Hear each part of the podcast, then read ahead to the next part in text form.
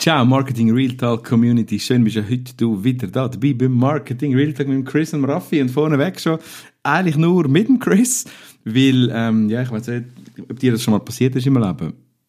Du hast abgemacht für einen Dreier und dann kommst du einfach nicht. Crazy Story. Eigentlich der erste Dreier Marketing Real Talk wäre es gewesen und ähm, ja, irgendwo zwischen äh, Lugano und Zürich bin ich tatsächlich stecken geblieben, so dass der Dreier ohne mich hat äh, stattfinden müssen. So wie ich gehört habe, hat der Chris aber ganz viel Spaß gehabt, auch in dieser Zweier-Konstellation.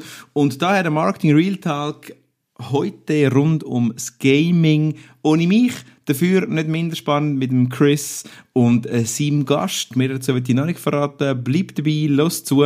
Und äh, der nächste Dreier, der dann auch ein Dreier wird, der ist bereits schon in Planung. Feedback wie immer cool. Sharen, teilen, liken, bewerten bei iTunes. Wir freuen uns auf dich wie immer und schalt auch wieder ein beim Marketing Real Talk, der next one. Aber jetzt, Chris, dein Dreier, wo doch gar kein Dreier war und du erzählst auch noch ein bisschen mehr etwas dazu, zu dem Dreier und warum es eben kein Dreier geworden ist. Ab geht's, bis zum nächsten Mal, auch dann wieder mit mir im Content-Teil. Ciao. Willkommen im Marketing Real Talk mit Raphael Stanji und Chris Bejala. Der ungeschönte und unterhaltsame Blick hinter die Marketingkulissen. Ja, hallo da draussen und herzlich willkommen beim Marketing Real Talk. Zu Beginn leider ganz, ganz traurige und schlechte Nachricht. Ähm, der Raffi ist nicht dabei, weil der steckt noch irgendwo äh, auf der Autobahn. Dafür habe ich einen anderen spannenden Gast. Und zwar haben wir unsere erste flotte Dreier, wo sich der Raffi und ich eigentlich gewünscht haben. Wir sind aber leider nur das zweite. Und äh, mit dabei ist der Erich Althaus. Bekannt Hallo zusammen. bekannt von No Line. Ähm, und was wir heute gerne euch möchten ähm, auf die Ohren legen, ist, was hat eigentlich Gaming im Business zu suchen? Und ist vielleicht der gute Raffi nicht da, weil der eh keine Ahnung von Gaming, behaupte ich jetzt mal.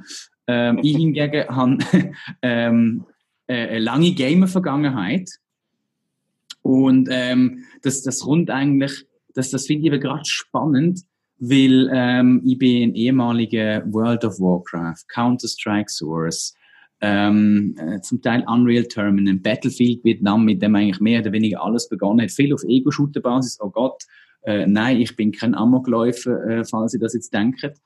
Ähm, mittlerweile spiele ich nur noch so sanfte Spiele wie FIFA 19 oder die letzte FIFA, was jetzt gerade zu bevor wir da angefangen haben zu reden, habe ich auch gerade müssen schnell äh, mal das Champions Final gegen AC Milan spielen und habe natürlich gewonnen.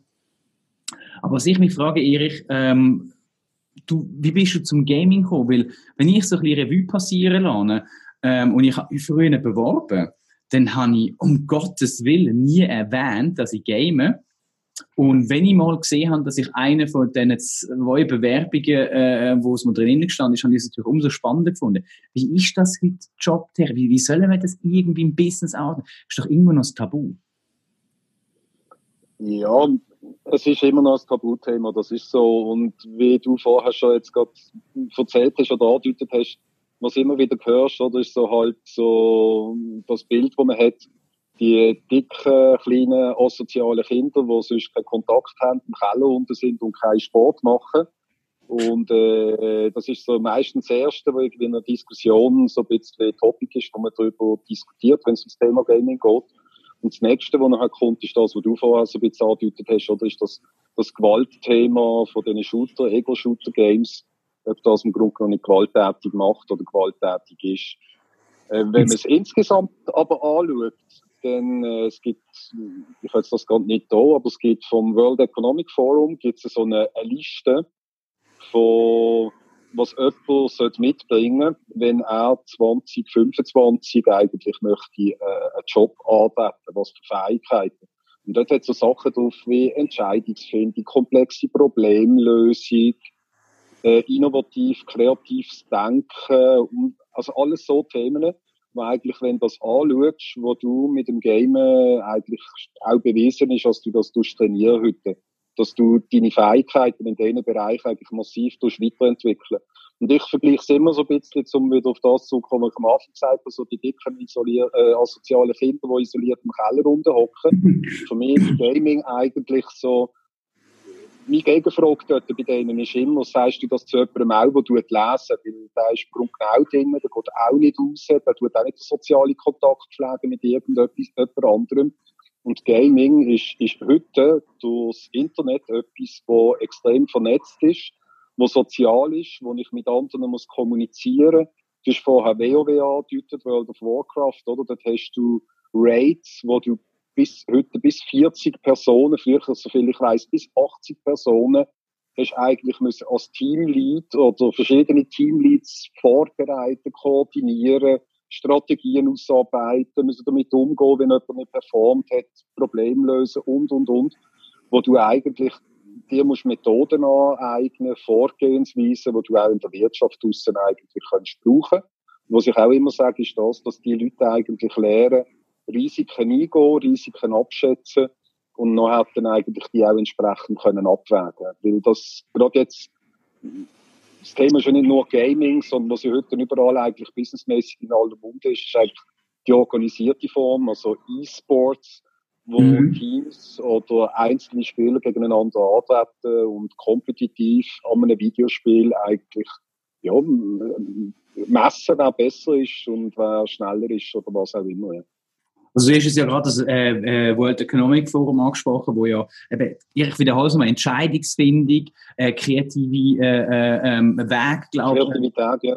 Kreativität. Innovation, ja, so Themen. Ja. Innovation extrem wichtig sind. Das wird ja eigentlich in den nächsten sechs Jahren als zukommen. Jetzt, du, wir kennen uns ja schon relativ lang. Ähm, wir äh, sind irgendwie die, die dicksten Freunde, aber das Gaming-Thema habe ich auch lang, lang äh, nicht bei dir gesehen und denkt, vor allem, wenn ich dich natürlich von außen anschaue, du bist überhaupt gar nicht das klassische Kellerkind. Du bist jetzt halt doch schon auch äh, äh, in einem gewissen Alter, hast, man darf sagen, graue Haare auf dem Kopf, oder?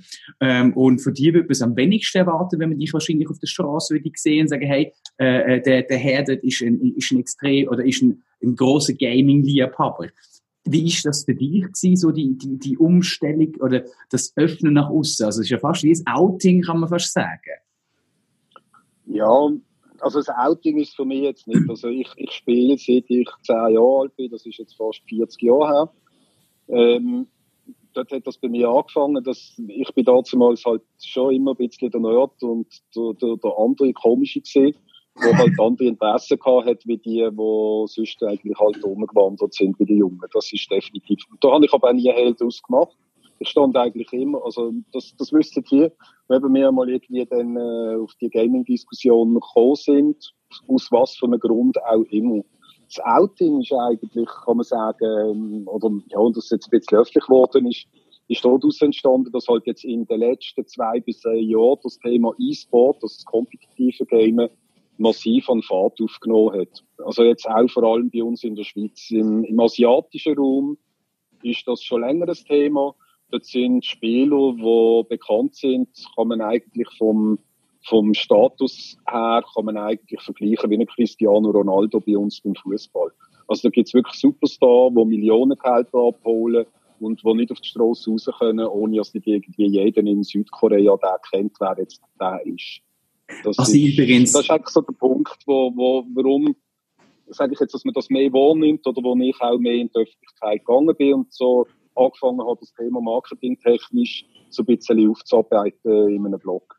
Okay, also was, was, ich, was ich extrem spannend finde, ist Südkorea erwähnt. Und ähm, ich habe mal, ich hab mal ähm, vor ein paar Jahren der Republika einen Vortrag über, über Gaming gehört, das ist die Messe in Berlin.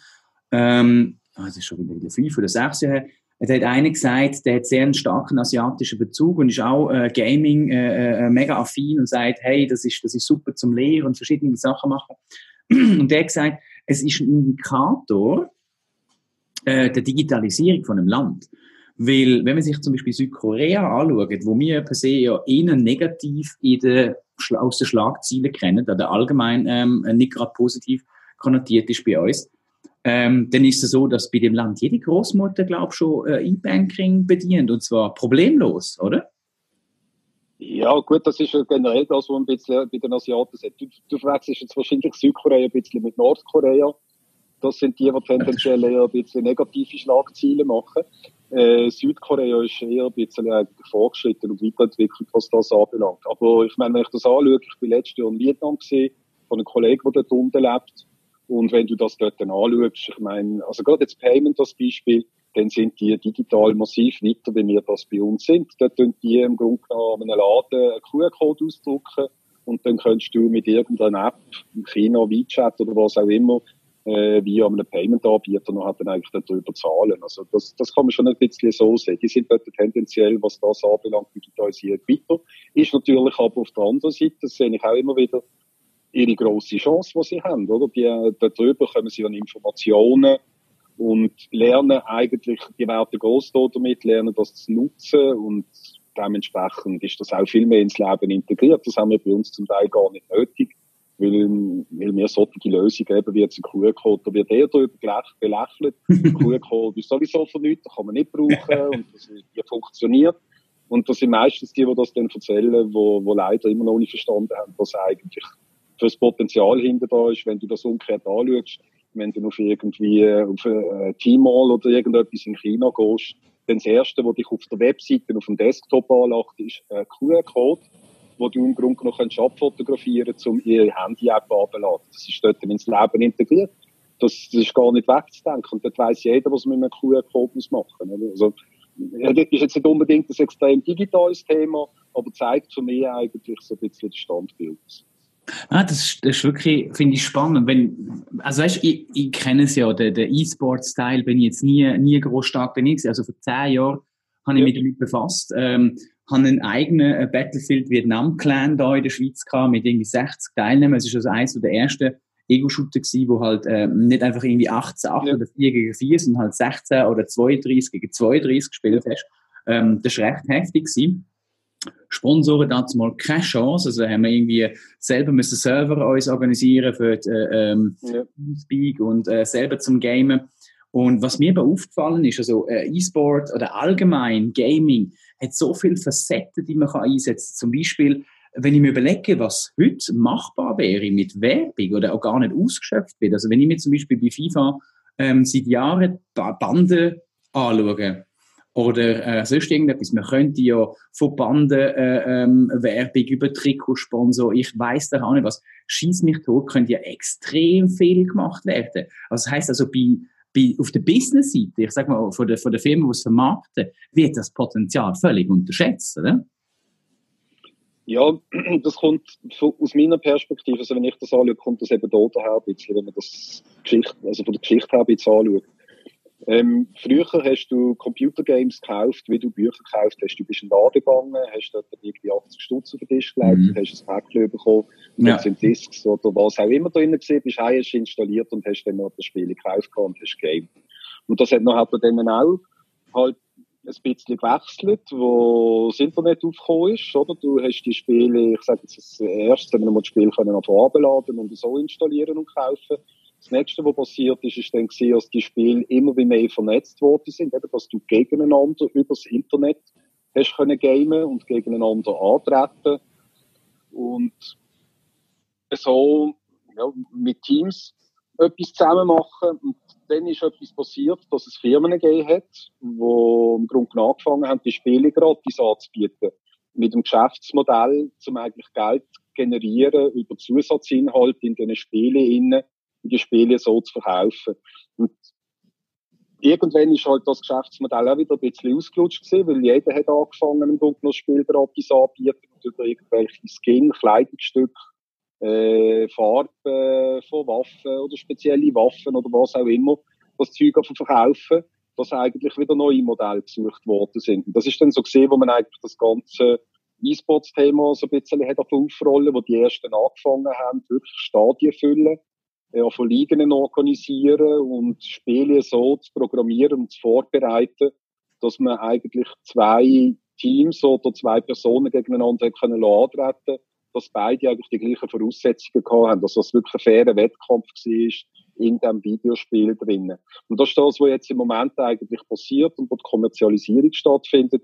Da kommt eigentlich jetzt eine Entwicklung auf, die ähnlich ist wie beim Sport. Also du hast Teams, die gesponsert sind, du mhm. hast äh, Mediensponsoren. Gibt es denn schon in der Schweiz namenhafte Teams, wo man jetzt als Beispiel mal könnte nennen für unsere Hörer da draussen, dass sie sich mal irgendwie auch mal das Bild machen oder dass sie verstehen, in welchem Kontext. Also bis jetzt ist es immer, ja. sagen wir mal, für, für, die meisten, die da draussen zulassen, liebe Hörer, ähm, ich, ich hoffe, ihr seht, also ich denke, ihr seht das so, aber ist noch nicht gerade so greifbar, was da jetzt dahinter steckt, oder? Also ähm, ich sage, es gibt extrem viel, wie du vorher gesagt hast, wie der Battlefield-Plan, den du gemacht hast, gibt es viele Clans oder Teams, wo so an LAN-Partys und Turnier teilnehmen. Das sind aber alles Namen, die weniger bekannt sind. Okay. Wenn wir so ein bisschen zwei größere Sachen anschauen, also eine äh, Mannschaft, das wäre My Insanity. Die sind in der Szene extrem bekannt. Die haben, äh, die sind, wenn man die Rangliste, es gibt so eine Webseite, wo eine Rangliste drauf ist, wo man sieht, was Teams an Preisgeld gewonnen haben weltweit. Mhm. Müssten sie jetzt ungefähr auf dem Rang 100 sein. Vor einem Jahr sind sie etwa auf dem Rang 70 gewesen, weltweit.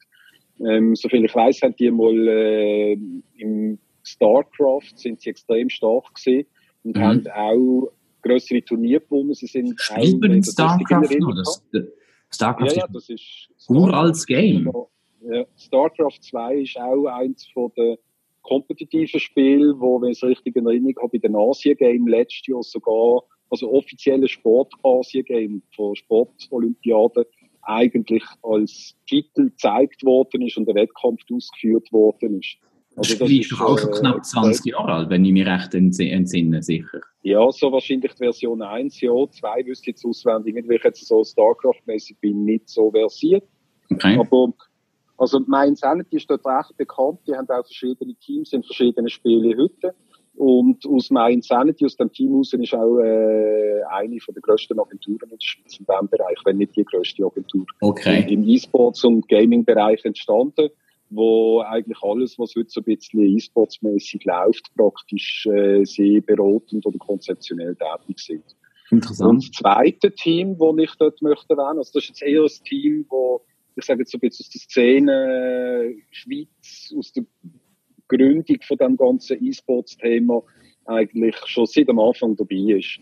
Und auf der anderen Seite, äh, was sicher viele schon gesehen haben, ist äh, das E-Sports-Experiment von Post Finance mhm. wo läuft seit Anfangsjahr. Dort sind äh, fünf Leute für ein E-Sports-Team, League of Legends-Team, äh, castet worden. Das ist letztes Jahr ausgeschrieben worden. Die haben etwa 800 Bewerbungen gehabt, wo, von Leuten, die sie äh, haben wollen eigentlich in dem Team als Profi ein Jahr lang äh, ja, das verbessern, optimieren und eigentlich ein professionelles Team an den Start bringen in diesem Bereich. Und okay, das ist sicher so, die heißen Post Finance Helix, heißen die heute. Mhm. Und äh, die, die kann man auch Content Marketing mäßig so auf dem Web und verschiedenen Social Media Kanälen kann man so ein bisschen verfolgen, was die machen. Die tun etwa so alle Wochen, alle zwei Wochen, tun sie so einen kleinen Beitrag äh, publizieren, wo sie so ein bisschen erzählen, was sie jetzt die letzten zwei Wochen alles erlebt haben, was sie gemacht haben. Und was spannend ist, und das ist ein bisschen das, was das Experiment hinter da ist, Postfinance hat gesagt, okay, wir haben die Problemstellung ein bisschen, dass wir eigentlich die junge Zielgruppe heute extrem schwierig und nicht mehr. Und über diesen Kanal, über, also über E-Sport, Gaming, schauen wir jetzt mal schauen, was wir da damit machen können. Und der positive Nebeneffekt aus dem Ganzen aus ist natürlich, die haben Content-Marketing-mäßig, äh, um die Zielgruppen ansprechen, einen super Ton geben, wo sie Content können produzieren ohne Ende, oder natürlich. Also nicht irgendwie, der 700. Beitrag, wie ich irgendwie mit einem Excel mein Budget mache, mhm. sondern äh, das E-Sports-Team tut im Grunde genommen jetzt eigentlich ihre Wege, also wo sie leben, budgetieren und macht das eigentlich öffentlich und darüber kann man wieder Content generieren, wo man das an die Jungen einfach noch so kann transportieren also Interessant. Und das, ist, das ist schon nicht einmal das, äh, das, einzige Beispiel. Also die UPC Cablecom, ähm, ich weiß, genau. wir nehmen wieder alle Markennamen der Schweiz, wo es gibt. Ähm, wir werden dafür nicht bezahlt, um das kurz in einem Nebensatz zu erwähnen, sondern wir möchten euch das mitgeben, damit ihr damit könnt äh, arbeiten. UPC Cablecom hat ja zusammen mit äh, Blue Glass äh, das Portal esports.ch gegründet, wo ja auch in die Richtung geht. Also man sieht auch dort viel Potenzial. Ähm, man sieht auch Fußballvereine, wie ich glaube ein FC St. Gallen oder ein FC Basel, wo ja schon E-Sports-Teams werden machen. Ich nehme an, äh, äh, die Eishockey-Liga wird nachziehen. Was mich aber jetzt so ein bisschen zum, zum Abschluss noch ein bisschen äh, Wunder nimmt. Äh, Erich, wie zur Hölle könnte das jetzt unsere Hörer in ihr Business integrieren? Also auf was sollen sie achten, wenn sie Leute staffen? Ähm, sollen sie vielleicht explizit so Sachen ausschreiben? Oder gibt es Gaming als Methode zum, zum, zum Team, Teambuilding oder was auch immer? Was, was kannst du da, was kannst du da mitgeben? Wie sieht es im Business-Alltag aus? Was können wir mit dem machen? Also businessmäßig heute sind eigentlich für mich zwei Themen, die relevant sind. Ähm, das eine ist, dass wir bereits vorher schon angesprochen haben, also das Ansprechen von den jungen Zielgruppen. Also der grösste Teil von denen, die gamen oder wo E-Sport interessiert sind, sind ja nicht nur die Gamer, die interessant sind, sondern es sind auch Leute, die anderen beim Gamen zuschauen über Plattformen wie Twitch oder YouTube bei uns. Ähm, vielleicht noch interessant, Twitch gehört Amazon, also Amazon hat Twitch vor vier Jahren, glaube ich, aufgekauft.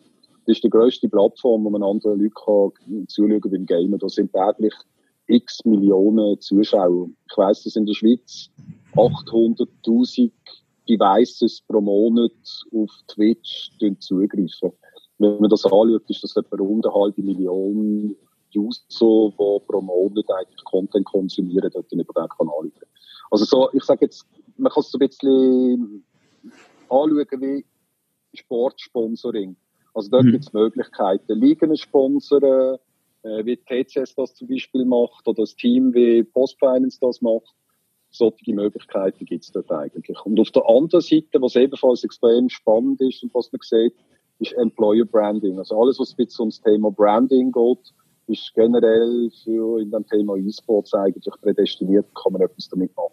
Employer Branding aus dem Grund, weil wenn du dir in das Thema reingehst, wirst du von den Jungen so als innovativ angeschaut. Okay. Vor allem, wenn es halt um Technologieressourcen geht, ob du jetzt vielleicht eine Firma bist, die nicht unbedingt sexy Produkte hat und jeder sagt, ich möchte jetzt zu dir arbeiten. Aber darüber könntest du eigentlich so ein bisschen die, die Werte und das Markenimage eigentlich so ein bisschen transportieren, auch im Employer Branding Bereich. Das sind so die zwei Topics, die ich sehe. Was in der Schweiz ein bisschen die Schwierigkeit ist, ist, äh, das, was du vorher angesprochen hast, ist halt noch sehr unter dem Radar. Wenn, man wenn du natürlich sagst, wenn, wenn wir es mal schaffen, die Brücke zu schlagen, und ähm, ich glaube, das ist wichtig für unsere Hörer da draussen, wenn ihr mal den Anfangsteil äh, mitgenommen habt, wo eigentlich bei, äh, bei World Economic Forum eben Sachen verlangt werden im 2025 mit, mit Kreativität, mit Entscheidungsfindung. Also vielleicht ja. auch da drauf kurz einzugehen. Entscheidungsfindung muss man sich überlegen in so einem ähm, äh, in so einem Spiel treffen junge Leute ähm, sehr, sehr häufig und also jetzt im Vergleich zu anderen Sportarten wie zum Beispiel Fußball, weil sie einfach viel weniger austun, sage ich mal körperlich brauchen, das ist bös gesagt, aber treffen sie so oft und viel mehr Entscheidungen, dass sie extrem geübt äh, in solche Sachen sind und auch ähm, immer wieder an die gleichen Probleme anrennen und eine neue Lösung finden, ähm, sind auch Sachen, wo, wo der klassische Gamer in verschiedenen Arten äh, von, von Games eigentlich wird erwartet. Sei das ein Rollenspiel, sei das äh, wie WoW oder sei das ein Ego-Shooter wie Counter-Strike. Ähm, ich glaube, das äh, äh, was, was, ich jetzt zum Beispiel noch würde sagen, ist, liebe Hörer, wenn du dich dafür interessierst und das Thema Employer Branding, wo ich selber jetzt gerade sehr überrascht bin, dass der Erich das so gesagt hat, aber eigentlich noch sehr, sehr logisch ist, äh, setz dich einfach mal grundsätzlich damit auseinander, was es eigentlich für verschiedene Genres gibt und was die Genre vielleicht für Personen auszeichnet. Ja, das ist noch, wahrscheinlich noch ein bisschen schwierig zum, zum feststellen, weil viele Leute, die sich halt mit dem Thema nicht beschäftigen, auch nicht können vorstellen, was dort drin effektiv wirklich abgeht. Was ich probiere, eben, das ist der Grund, wo man sich da mit Blog Marketing esports.com gestartet hat, darauf probiere ich eben genau solche Sachen ein bisschen eigentlich aufzuzeigen und aufzuklären, was ist es, ähm, was, was für Potenzial ist hinter da, was bedeutet das überhaupt, auf was muss ich schauen und was muss ich aufpassen. Weil, was, ich habe jetzt vorher ein paar Mal gesagt, Sportsponsoring ist, sehr, ist etwas, was sehr ähnlich ist. Mhm. Ähm, was, es gibt aber einen grossen Unterschied bei der ganzen Geschichte.